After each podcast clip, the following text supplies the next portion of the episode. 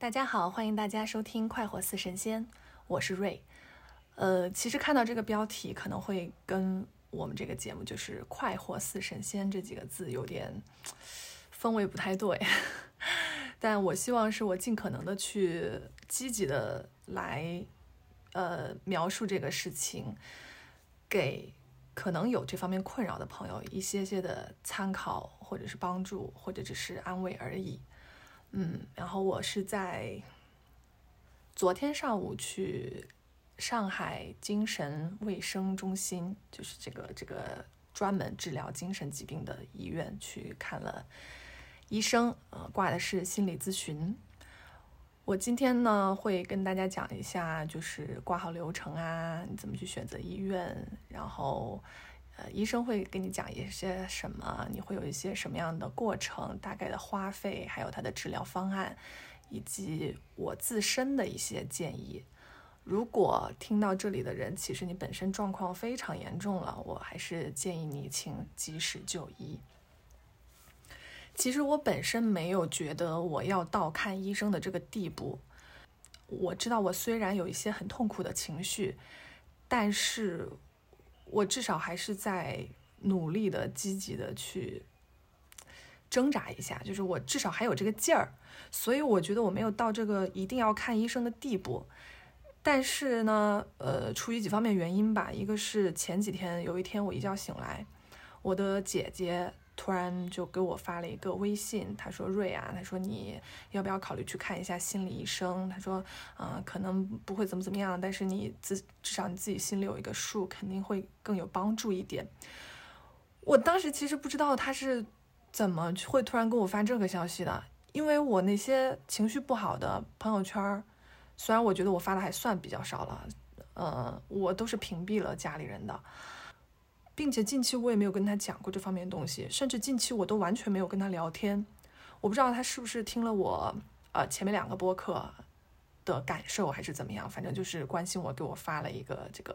我当时是觉得真的不至于啊，但是因为我周日的时候，就是前天我一整天情绪都特别特别差，然后我几乎就是在床上躺了一整天，我只睡了几个小时就醒了。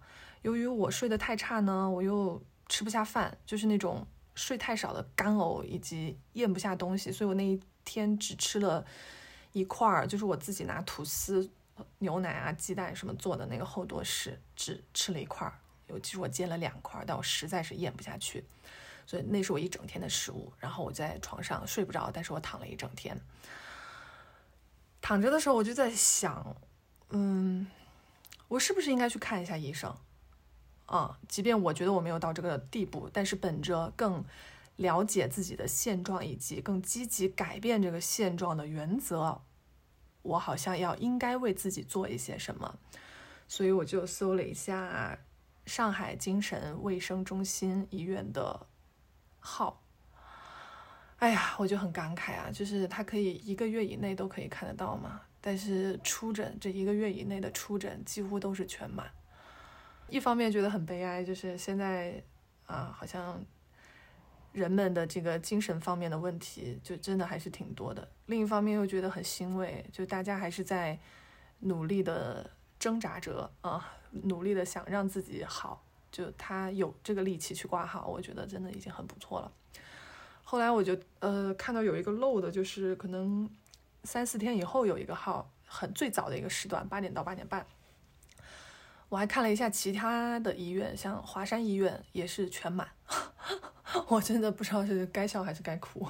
等到我呃周日的晚上我再来看这个号的时候，突然发现可能是有人取消了，他周一也就是昨天早上八点半到九点的这么一个时段的号突然有空的啊，我就赶紧把后面的取消了，把这个挂上了。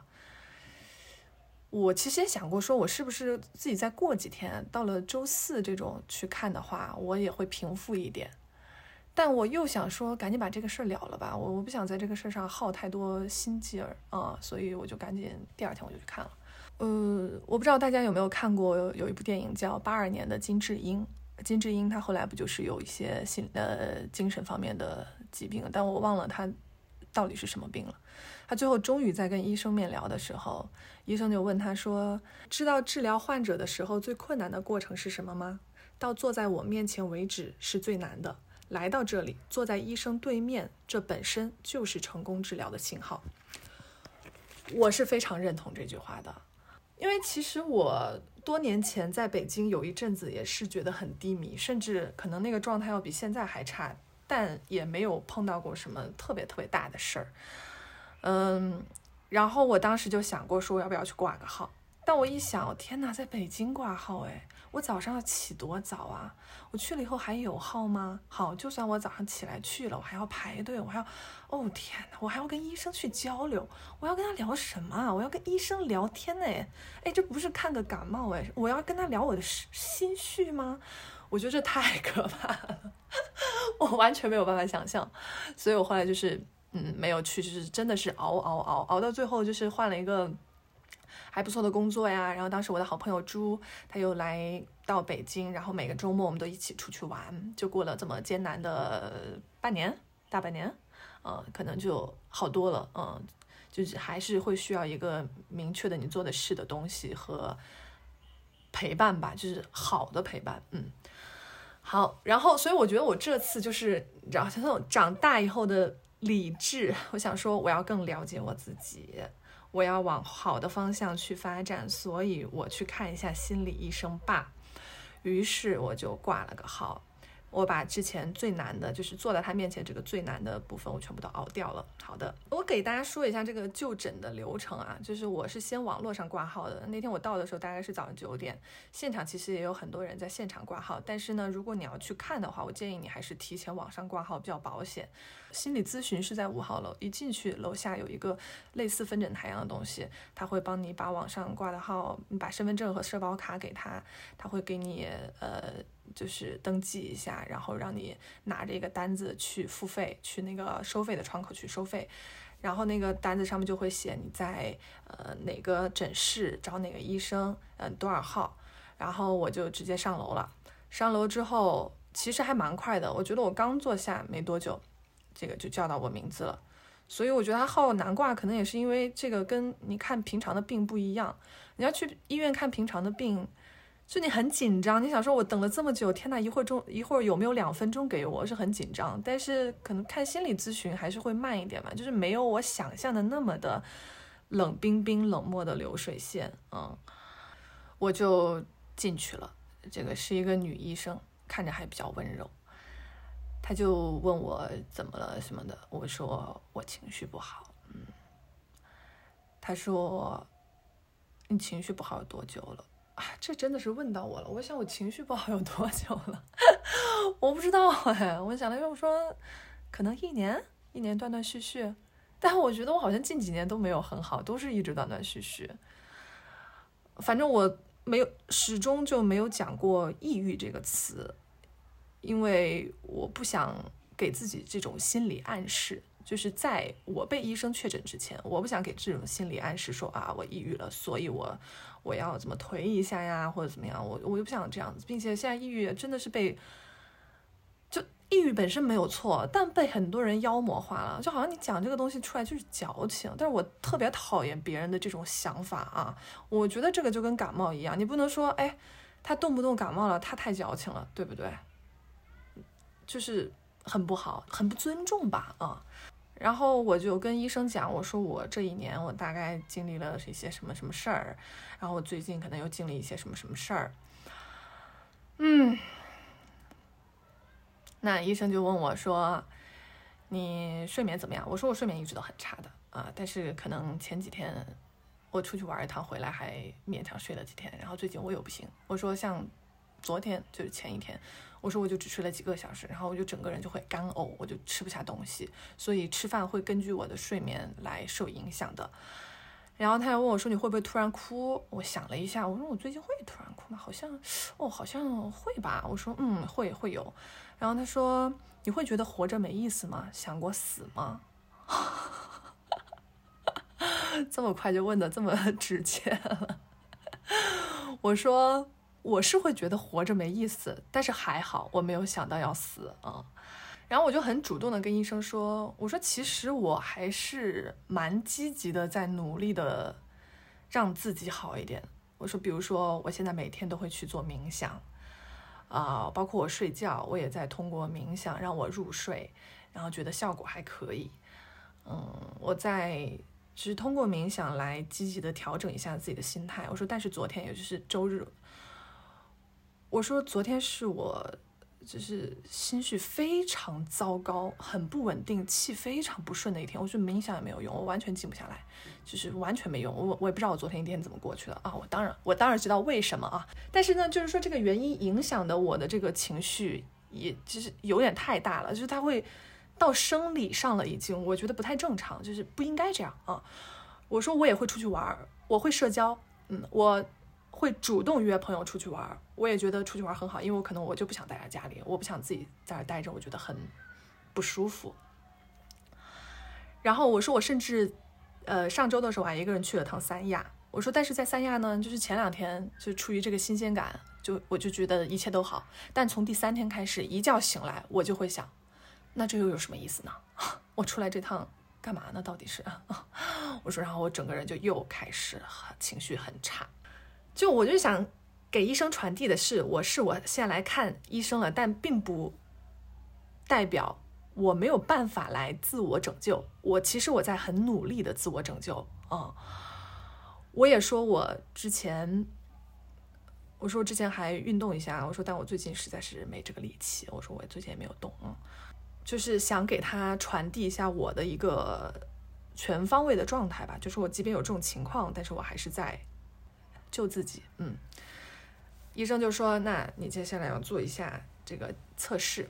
于是我先去一个机器上交了这个测试的费用，一共我的测试一共是有五项，呃，价格是二百一十块钱。然后医保的话，它就全部抵掉了。挂号的时候出诊是要加三十五块钱的诊疗费，然后其他的我忘掉具体挂号费用了。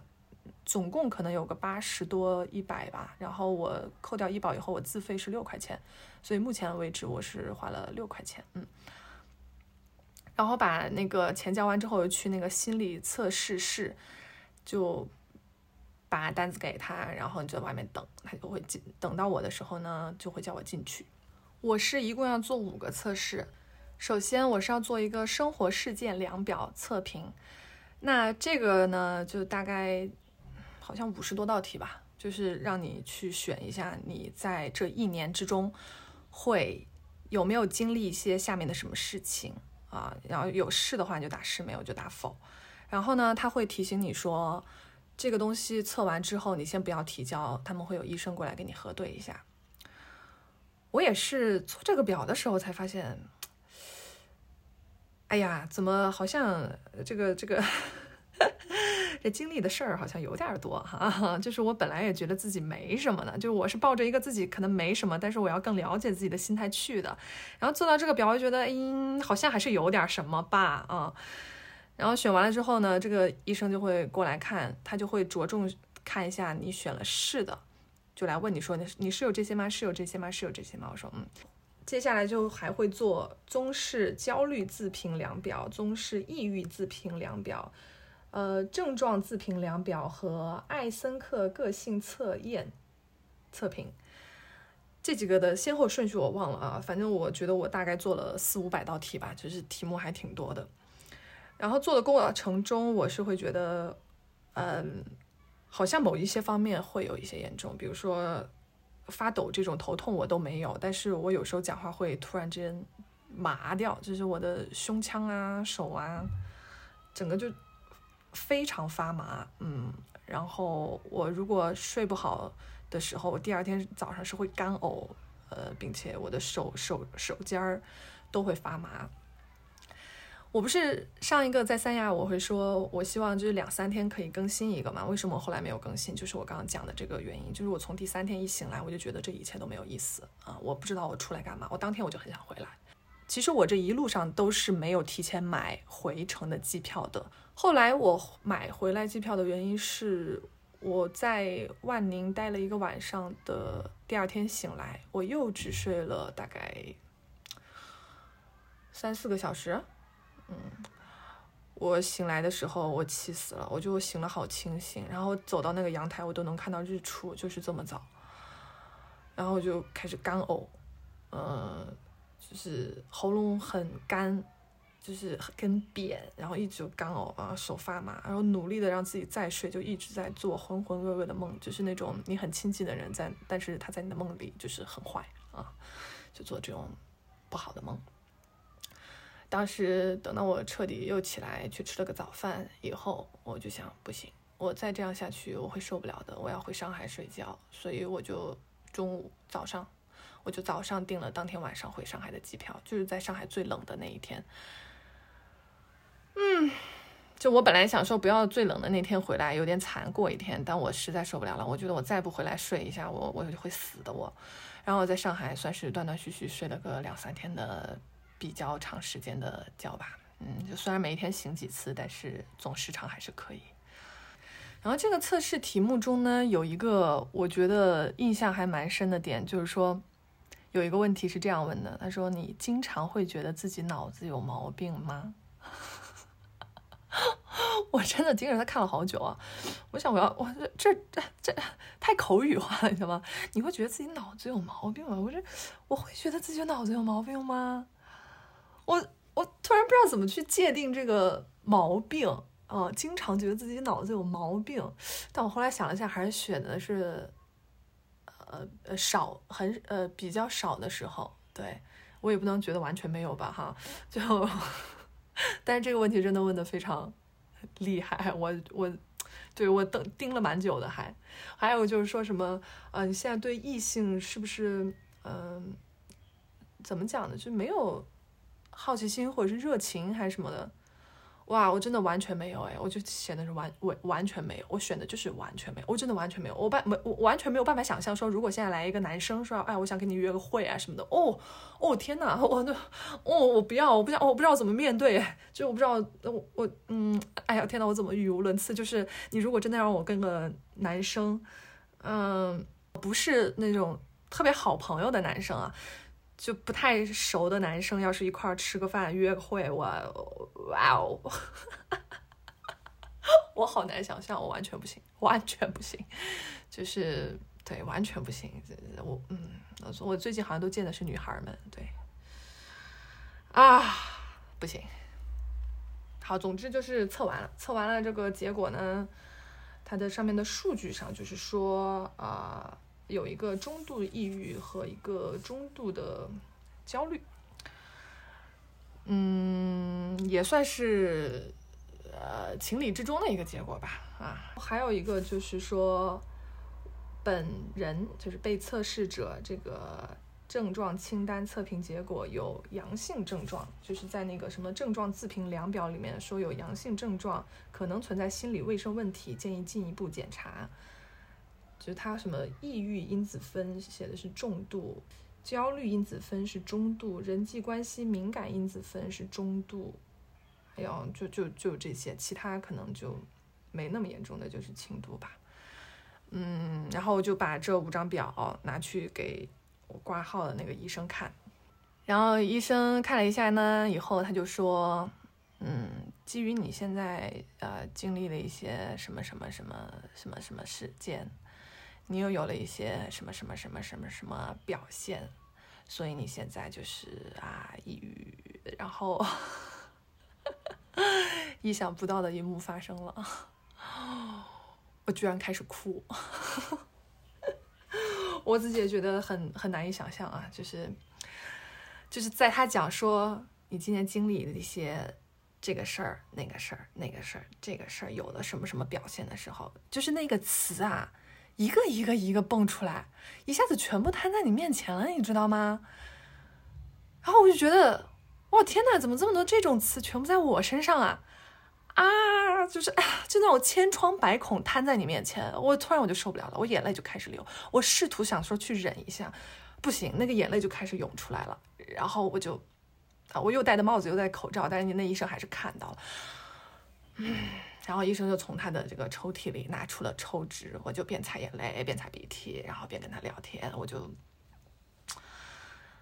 嗯，就是这一下还是有点崩啦。对，好，总之就是我觉得在医生面前也挺失态的，但他们应该也见怪不怪了，因为这个医生讲的话一直都是比较平和的状态。然后呢，他就跟我聊嘛，就说我这个睡眠问题还是要啊改善一下。他说他们有什么项目在做睡眠监测还是什么？我说是要到医医院睡吗？因为我知道我没有，我肯定不可能在医院睡着的。他说不用，然后他说其实我也没有太听明白。那他就可能会说，就是会根据你的一些情况啊，可能是跟你聊聊，还是说跟你沟通一下，怎么疏导一下。我觉得他也没有说明白，我也没有听明白。然后我就问他，我说那是要药物吗？他说也不是。那我这个听起来觉得还是还可以哈。嗯，他说这个时间大概一个月。我说那这一个月的花费大概要多少啊？他说这个不需要不需要花钱。我说哦好。然后他就说这个这个事情可能后续会有人再联系我。反正我到现在我也没有接到电话，我也不知道他们对到底什么情况。然后就给我开了一个那个治疗抑郁的药。我就问他，我说会不会有依赖啊什么的？因为我很怕这种东西会产生依赖嘛。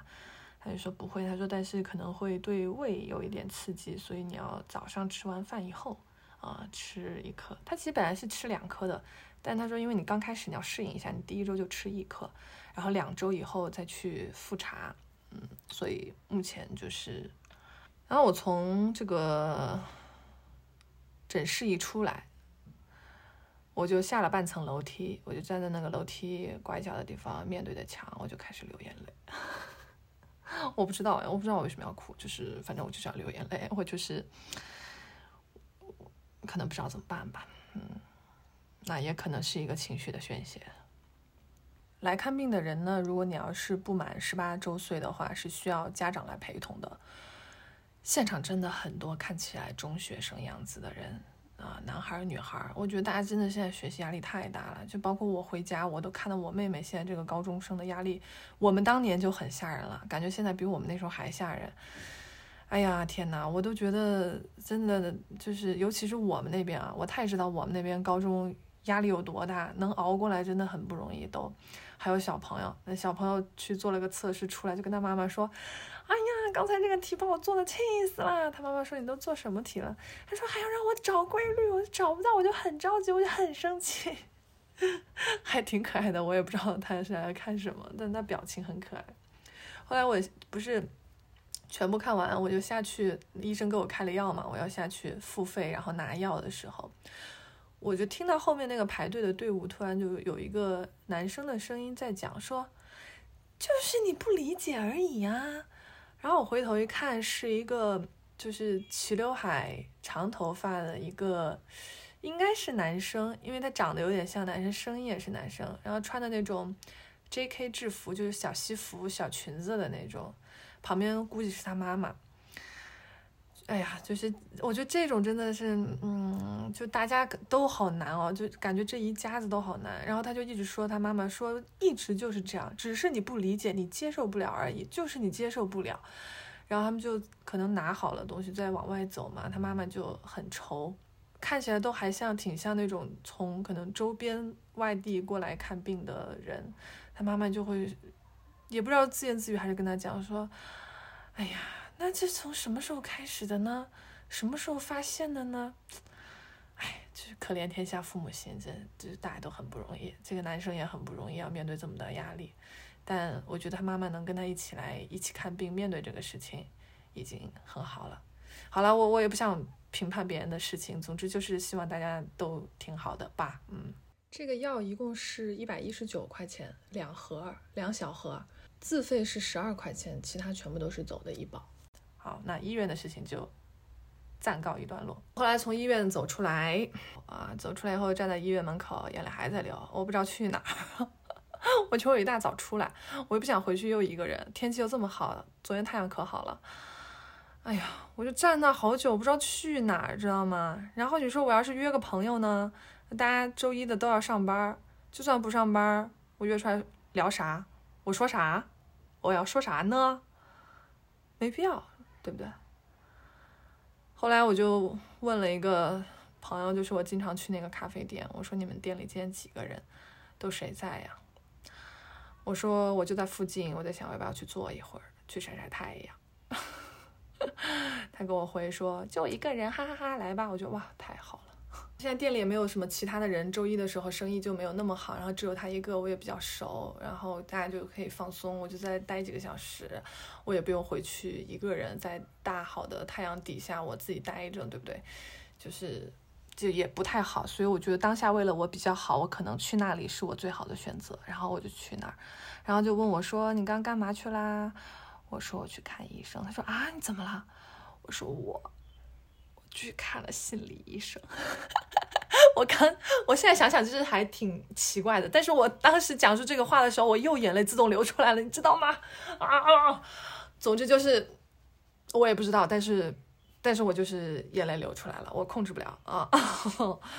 好，就就就反正我就跟他聊聊天呢，然后我们中午一起点了个外卖呀，然后下午又在那待了一会儿啊，我就趁着。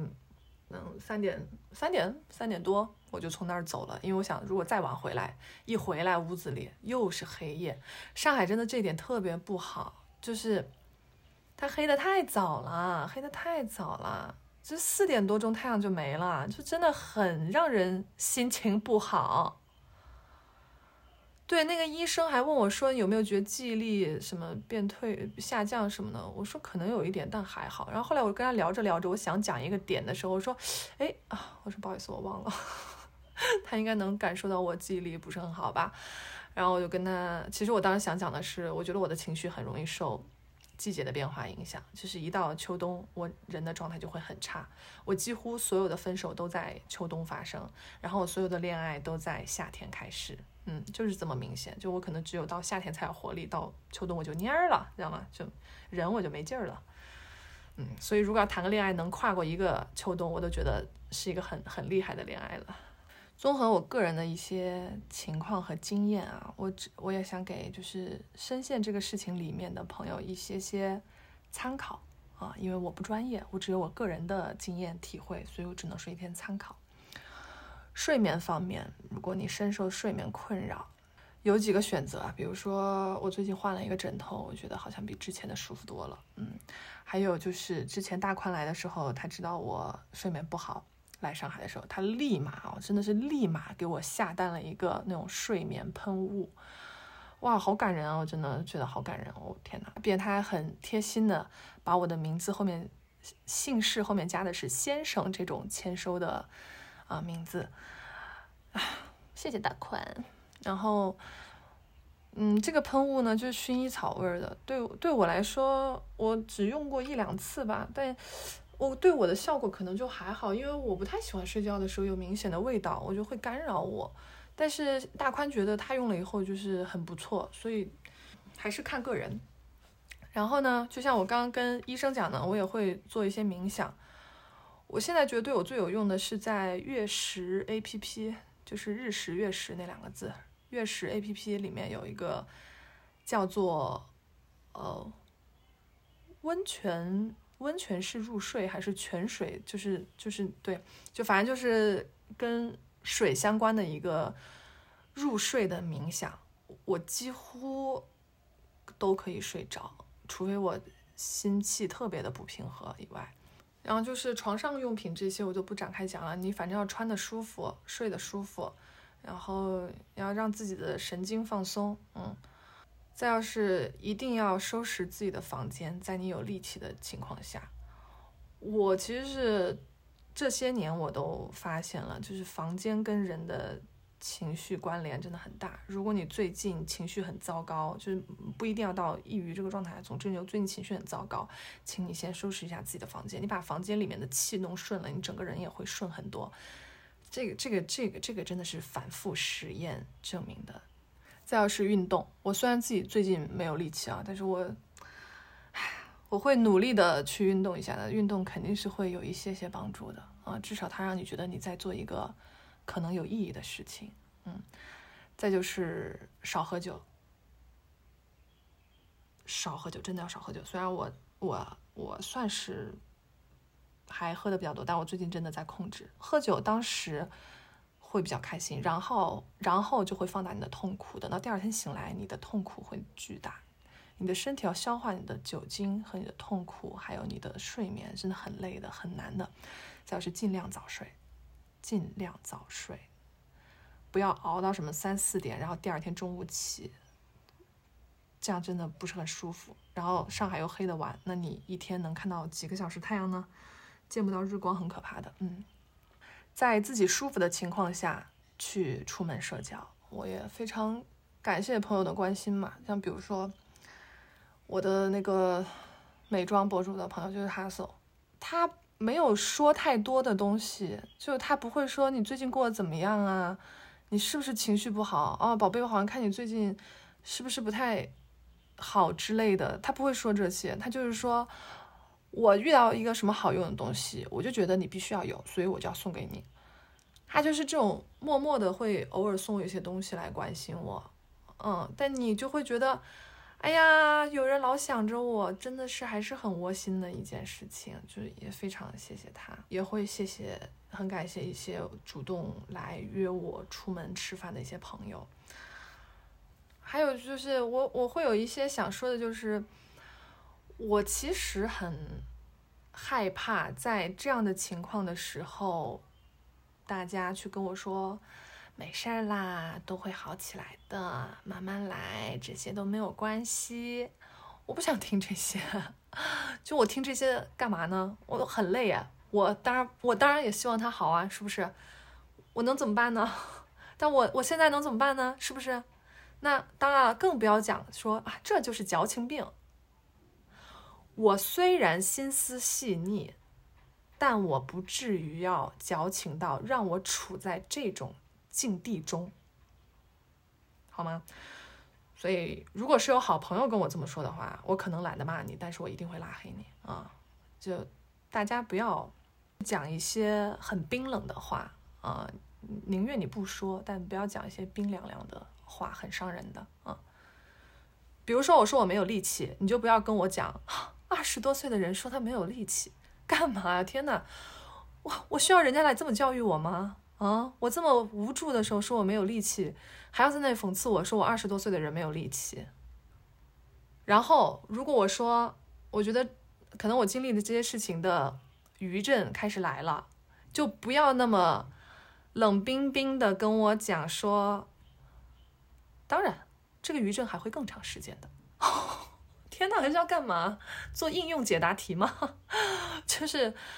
我想跟大家讲的是，如果真的关心我的朋友啊，或者是关心你其他这些可能有这方面情绪问题的朋友，有这么跟人家讲冷冰冰的话的功夫，还不如陪我吃饭，好吗？陪我吃饭，我觉得吃饭真的很重要。我最近吃饭就是太难吃了吧，一个人吃饭太难吃了。